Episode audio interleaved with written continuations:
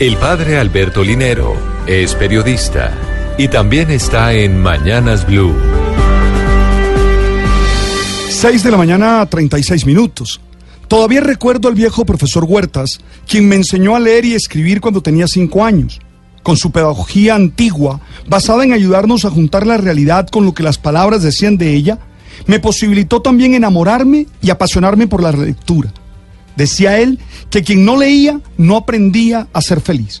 Con él entendí que ser maestro es inspirar, provocar, encender y no simplemente transferir conocimiento.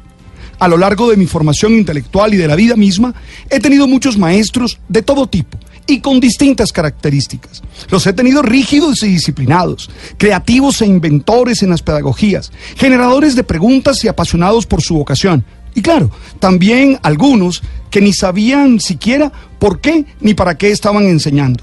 Sin embargo, los mejores maestros logran que se desarrolle en los estudiantes la capacidad de aprender de todo, incluso de las malas clases. Con la importancia que tiene la educación para una sociedad, se necesitaría que nuestros maestros tuvieran siempre las mejores condiciones para desarrollar su función, tanto en lo salarial como en los elementos didácticos y en las posibilidades de formarse para desempeñarse mejor. En Colombia existen aproximadamente 322.473 maestros. El rango salarial del 2017 oscilaba entre 765 mil pesos y 4.613.000, mil, siendo el salario de enganche uno de los más bajos de América Latina, 400 dólares aproximadamente. Hace unos días se tuvo un paro de maestros de 48 horas porque estos reclamaban algunos incumplimientos de los acuerdos logrados el año pasado.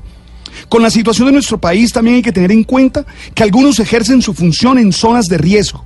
Entre el 2015 y el 2018, la Unidad Nacional de Protección ha clasificado la situación de 351 maestros en riesgo extraordinario por su labor.